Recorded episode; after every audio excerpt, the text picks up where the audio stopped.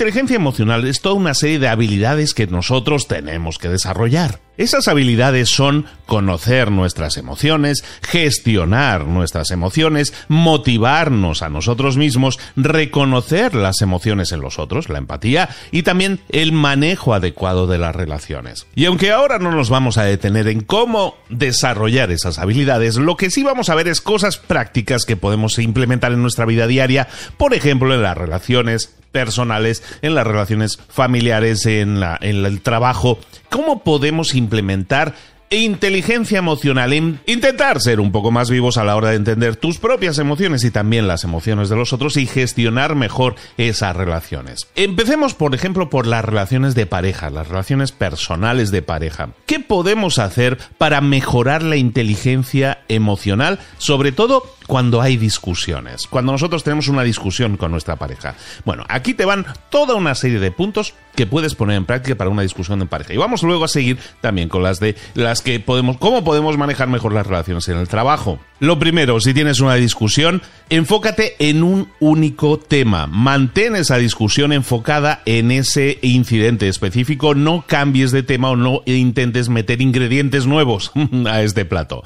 Segundo, utiliza la fórmula XYZ. X es la acción, Y es cómo te hizo sentir. Y Z es cómo preferirías que sucedieran las cosas la próxima vez. La acción, cómo te ha hecho sentir y cómo preferirías que se manejara la siguiente vez. Esta X, Y, Z te permite estructurar mucho mejor tu lenguaje, cómo te sientes y la, la, acción correctiva. También, otro punto interesante, dale a cada una de las personas que estén involucradas en esa conversación, en esa discusión, la oportunidad de explicar su propia perspectiva. Otro punto, demuéstrale a tu pareja que la estás escuchando o que le estás escuchando. A la mayoría de personas lo único que les interesa para cuando están emocionalmente eh, removidas, lo que les interesa es sentir que están siendo escuchadas, sentir que están siendo entendidas. Demuestra a la otra persona que la estás escuchando. Otro punto interesante que puedes implementar sí o sí ahora mismo es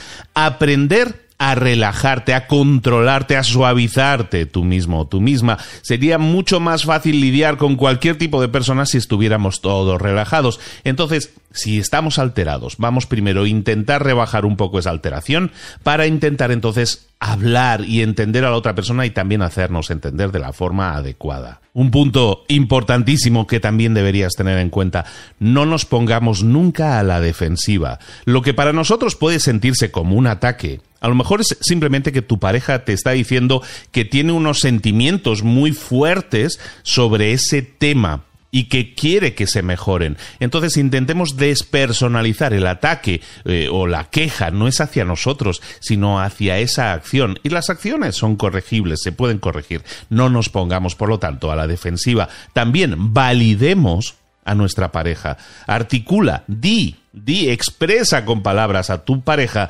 que cómo ves las cosas desde tu punto de vista y que su perspectiva también es válida. Y dos puntos finales muy importantes.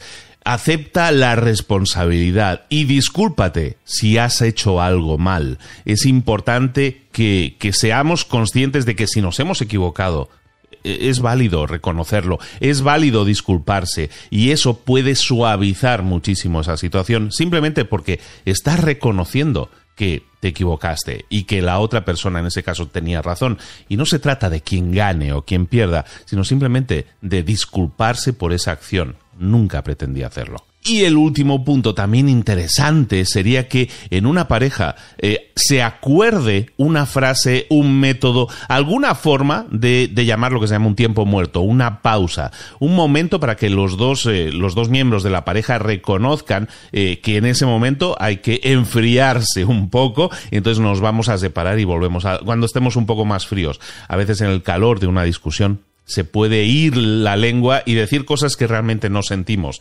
Dejemos enfriar esa situación y luego seguimos con el debate. Hablemos ahora un momento de la inteligencia emocional en el trabajo. Normalmente los problemas en el trabajo surgen de prejuicios de las personas que están implicadas, de fricciones que pueden tener lugar entre las personas cuando intentan trabajar juntas. No acabo de trabajar bien con esta persona, no me cae bien esta persona, o no me gusta cómo se expresa, o a veces no me gusta cómo me mira esa persona. En definitiva, son fricciones. Cualquiera de estos son fricciones de empleados que están intentando o que tienen que trabajar juntos, pero no acaban de hacer un match, no, no acaba de, de encajar una pieza con la otra. Esas fricciones entre, empleados, normalmente eh, en el libro lo llaman, dice, eso es que hay un muy bajo eh, nivel de inteligencia emocional en ese grupo.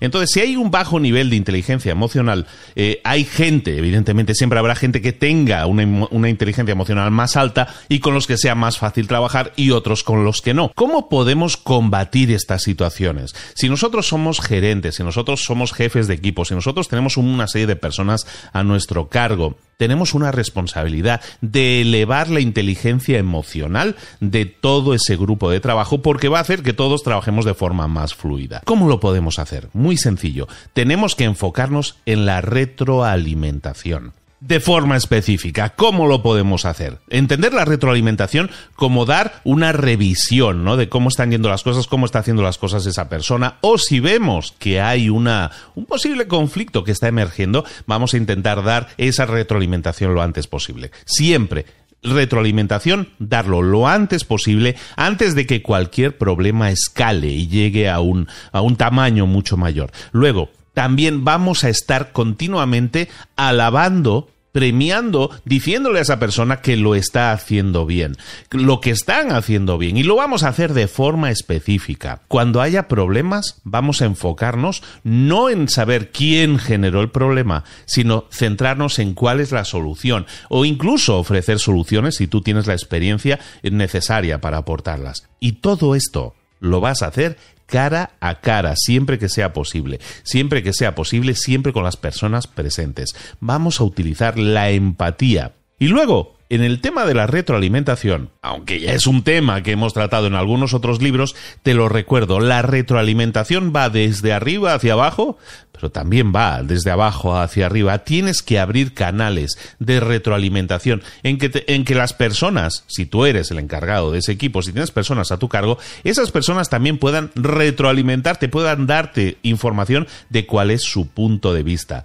Recuerda que esa retroalimentación es una herramienta para mejorar no para recibir críticas, no para saber qué piensa la gente de ti, sino como una oportunidad de mejora, una oportunidad para que puedas trabajar con tu jefe para mejorar la situación, para mejorar el entorno de trabajo, para detectar las fricciones y, evidentemente, para intentar corregirlas y solucionarlas. Y recuerda que todo lo que tenga que ver con las emociones luego nos va a impactar en la salud. Sé que esto es libros para emprendedores, pero es importante que si quieres emprender, que si quieres crecer en lo personal y en lo profesional, estemos sanos, tanto en nuestras relaciones emocionales como en la salud. Por lo tanto, es importante que detectes si a ti te sucede alguna de estas tres emociones, porque hay tres emociones que son extremadamente nocivas para tu salud.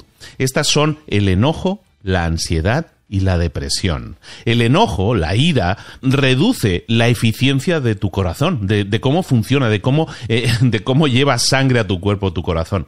Entonces, si eso se reduce, eso te puede generar problemas de corazón. Eh, la ira, la ira, la furia, el enojo de forma crónica, el estar siempre enojados, tiene una relación directa con las personas que mueren jóvenes.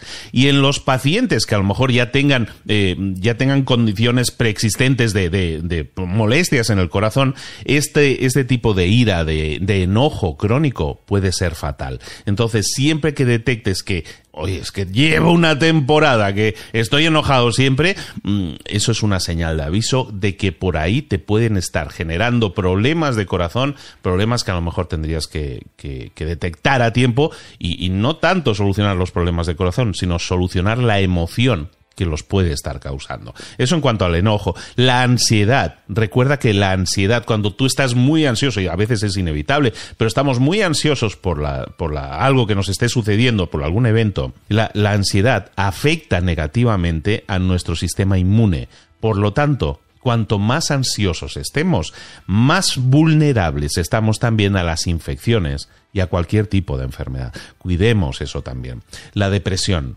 La depresión interfiere negativamente con nuestra habilidad de recuperarnos, afecta nuestra energía. Si yo estoy depresivo, tengo unos bajos niveles de energía, eh, no, no me cuido bien de mí mismo, por decirlo de alguna manera. Esos síntomas de depresión que tú puedas detectar a menudo eh, se, se sobreponen con síntomas de otras enfermedades. A veces es difícil detectar si estoy depresivo o si tengo algún otro tipo de enfermedad. Es importante que trabajemos en detectarlo. Porque si no lo hacemos, nuestra energía puede ser tan baja que nos puede afectar a la forma en que nos cuidamos y nos puede llevar a situaciones mucho peores. Recuerda que las emociones son tratables, pero no intentes no intentes cubrirlas, no intentes esconderlas. Vamos a demostrarlas, vamos a hablar cara a cara con las personas sobre las emociones que sentimos, sobre cómo lo sentimos y de verdad que eso te va a ayudar. Hay muchas enfermedades que se generan, la mayoría se generan